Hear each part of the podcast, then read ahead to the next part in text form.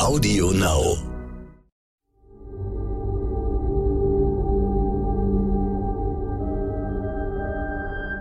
Es ist Montag, der 12. September. Hallo und herzlich willkommen zum Stern-Podcast Ukraine die Lage mit Carlo Masala, dem Militärexperten und Politikprofessor von der Bundeswehr-Universität München und mit mir, Stefan Schmitz vom Stern. Reden wollen wir über die Ukraine. Da haben wir am Wochenende alle gebannt verfolgt, in welchem Tempo die Ukrainer in den bislang russisch besetzten Gebieten vorrücken. War das die Wende im Krieg, Herr Masala? Es ist sicherlich eine bedeutsame Etappe in diesem Krieg gewesen. Äh, ob es die Wende in diesem Krieg ist, werden wir erst in den nächsten Tagen und Wochen sehen. Und das hängt maßgeblich davon ab, ob die äh, russische Armee ihre Verteidigungslinien jetzt äh, stabilisiert bekommt und wie in den letzten Wochen immer, ob sie ähm, ihre neuen Positionen auch logistisch versorgt bekommt. Wir haben ja gesehen, dass nach einer Phase, wo alle dachten, wir stellen uns jetzt auf einen langen, langen Abnutzungskrieg an, plötzlich diese Front total kollabiert ist. Was hat Sie mehr überrascht? Der Erfolg der Ukrainer oder der plötzliche Zusammenbruch dieser Armee, die ja bis vor einigen Monaten noch als eine der mächtigsten der Welt galt? Also was mich überrascht hat, war im Prinzip der Zusammenbruch der Front. Und zwar in der Art und Weise, wie er passiert ist. Was die Ukrainer dort gemacht haben, und das haben wir in diesem Podcast immer öfters besprochen, das habe ich erwartet. Also sie haben es ja über Wochen vorbereitet durch Konzentration auf Logistik und sind dann an zwei Stellen äh, vorgestoßen. Was dann aber passiert ist, kam für mich völlig überraschend, nämlich dass die, ich sag jetzt mal, die russische Armee, sehr übertrieben gesagt, sich nahezu kampflos aus diesen Gebieten sofort zurückgezogen hat. Und zwar in einer Masse, die ja einer Auflösungserscheinung gleichkam. Und das kam für mich überraschend. Ich hätte schon erwartet, dass hier an einigen Stellen äh, Kämpfe stattfinden, schwerere Kämpfe stattfinden, die durchaus ein paar Tage oder vielleicht sogar Wochen dauern.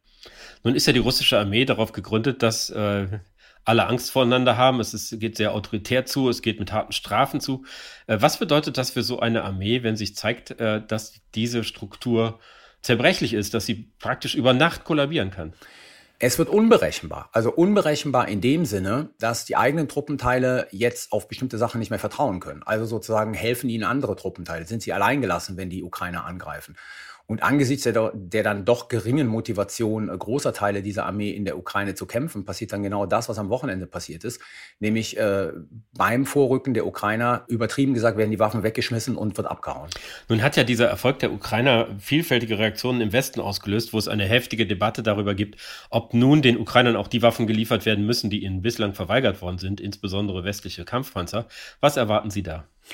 Also ich glaube, wir sehen Bewegung. Es gibt einen Bericht der Süddeutschen Zeitung von gestern, in dem angedeutet wird, und die Leute, die sich damit beschäftigen, wussten, dass es diese Debatte gibt, aber jetzt sozusagen ist in die Öffentlichkeit getragen worden, dass noch nicht auf allerhöchster Ebene in den USA, aber doch schon relativ hoch wohl, die Frage diskutiert wird, ob es jetzt nicht Zeit sei, endlich Schützenpanzer und äh, Kampfpanzer zu liefern. Es gab ja diesen Überraschungsbesuch von Blinken, ich glaube, am Freitag äh, in Brüssel wo ein äh, kurzfristig anberaumter NATO-Außenministerrat einberufen wurde. Ich glaube, da wurde über die Frage Schützen und Kampfpanzer äh, diskutiert. Das ist der nächste logische Schritt, wenn man will, dass die Ukraine letzten Endes nochmal sich diesen Erfolg wiederholt. Und ich glaube, wir bewegen uns jetzt in den nächsten Tagen dramatisch schnell auf die Frage äh, Schützenpanzer und Kampfpanzer zu. Dann wird diese Frage natürlich auch in Berlin ankommen und auch die Bundesregierung wird sich dazu verhalten müssen.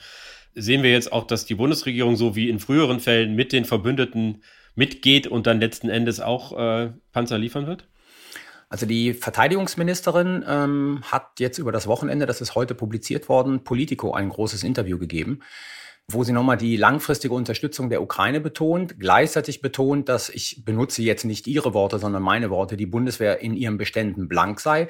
Aber es gibt ja noch die Marder und die Leos, die bei der Industrie rumstehen. Also ich würde erwarten, dass wenn die USA jetzt hier voranschreitet, dass die Bundesregierung wie in diesem ganzen Konflikt nachziehen wird. Also das Prinzip nie alleine, sondern nur im, im Verbund mit den Partnern.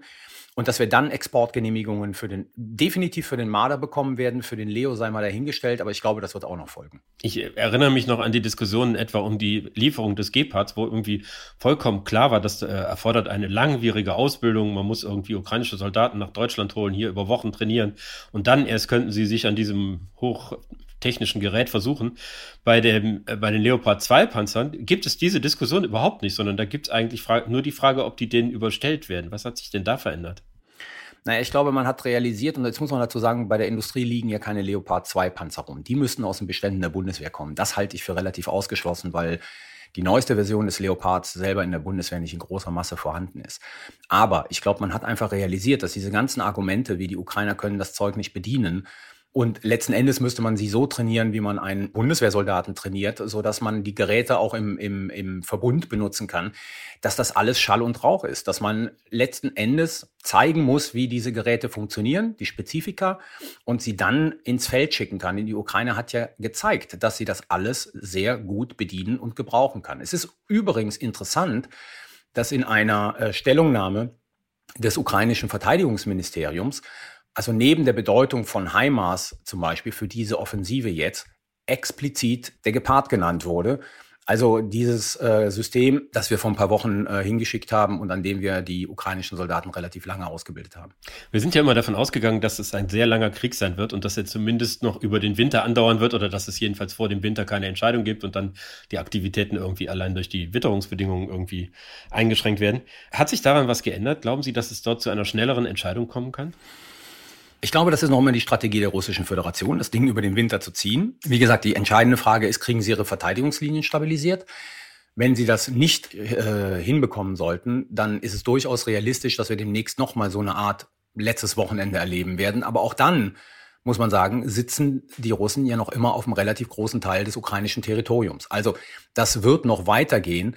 Aber die, die Hoffnung könnte bestehen, und man sieht die ersten Anzeichen jetzt in Russland, zumindest in der öffentlichen Diskussion, dass diese Logik, dass man von einer Fortführung des Konfliktes mehr gewinnen kann als verliert, dass sich die anfängt zu ändern, so dass wir dann letzten Endes irgendwann mal wirklich zum Verhandlungstisch oder die beiden Konfliktparteien zum Verhandlungstisch gehen, ohne russische Vorbedingungen. Jetzt ist gestern in der Region Charkiw und wohl auch in anderen Landesteilen der Strom ausgefallen und offenbar äh, bombardieren die russischen Streitkräfte gezielt Einrichtungen der Infrastruktur. Muss die Zivilbevölkerung damit rechnen, dass sie Racheakten der Russen ausgesetzt ist? Ja, was die Russen gestern gemacht haben, ist Terror. Sie üben blanken Terror aus. Sie vergelten sozusagen einen militärischen Angriff der Ukraine, der erfolgreich war, mit Schlägen gegen die Zivilbevölkerung.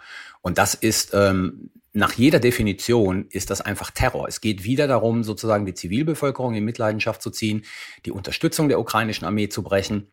Nur glaube ich, dass das jetzt an einem völlig falschen Zeitpunkt ist, weil gerade diese Gewinne, die die Ukraine erzielt hat über das Wochenende, natürlich auch die Moral in der Bevölkerung jetzt äh, nochmals bestärken, dass es möglicherweise hier einen Wendepunkt in diesem Krieg gibt. Aber was man feststellen muss, Russland übt Terror aus. Dabei bleibt es irgendwie schwer vorstellbar, dass sich Putin einfach in eine Niederlage fügt. Der wird schon noch irgendwas machen, bevor er irgendwie aufgibt. Äh, für wie gefährlich halten Sie die Situation gerade in diesem Moment? Das ist schwer einzuschätzen, weil wir zu wenig Informationen äh, aus der Russischen Föderation bekommen. Die Frage ist, hat er die Mittel, sowas zu tun? Also Sie müssen sich jetzt mal vorstellen, dieser Beschuss der, des Umspannwerks am Wochenende wurde mit einer Rakete verübt, die angeblich 13 Millionen Dollar kostet. Das ist, das steht mittlerweile in keinem Verhältnis mehr, was die russische Föderation sozusagen an Geld aufwendet, um bestimmte Ziele zu erreichen. Die Frage ist also, wo ist das Eskalationspotenzial? Ich spreche bewusst nicht diesen komischen Begriff Eskalationsdominanz aus, ne? Aber wo ist das Eskalationspotenzial der russischen Föderation? Und das kann eigentlich nur in, in der Raketenfrage liegen, weil wir sehen, was die russische Armee anbelangt, dass da momentan nicht mehr viel zu holen ist. Erkennbar sind ja auch Spannungen innerhalb der russischen Führung. Da hat der äh, Putins Mann in Tschetschenien, Ramsan Kadyrov, hat irgendwie offen die Militärführung kritisiert. Es gibt wohl äh, Sendungen im russischen Fernsehen, wo äh, Nationalisten, also eigentlich Anhänger von Putin, darüber streiten, wer denn nun die Schuld hat. Sehen Sie Putins Macht in Gefahr? Ich sehe Putins Macht nicht in Gefahr. Ähm, wenn ich mir die, die Berichterstattung und die Übersetzung dieser Berichterstattung gestern im russischen Fernsehen ansehe, dann hat das doch sehr starke Züge von der Führer hat nichts gewusst. Also man, man beschuldigt alle möglichen Menschen, außer sozusagen den Mann an der politischen Spitze, und das ist meines Erachtens für mich ein Anzeichen äh, dafür, dass Putin doch noch relativ fest im Sattel sitzt. Herr Massala, ich danke Ihnen. Ich danke Ihnen. Das war Ukraine die Lage. Die nächste Folge finden Sie, wenn Sie mögen, am Freitag bei Stande.de Audio Now und überall, wo es Podcasts gibt. Dann wird hier statt Carlo Masala seine Kollegin Claudia Major zu Gast sein, die Leiterin der Forschungsgruppe Sicherheitspolitik der Stiftung Wissenschaft und Politik. Sie vertritt Masala in den kommenden Wochen während seines Urlaubs. Ich freue mich sehr auf Sie. Wenn Sie noch mehr zu aktuellen Themen erfahren möchten, empfehle ich Ihnen den Stern Podcast heute wichtig. Ganz herzlichen Dank und bis Freitag.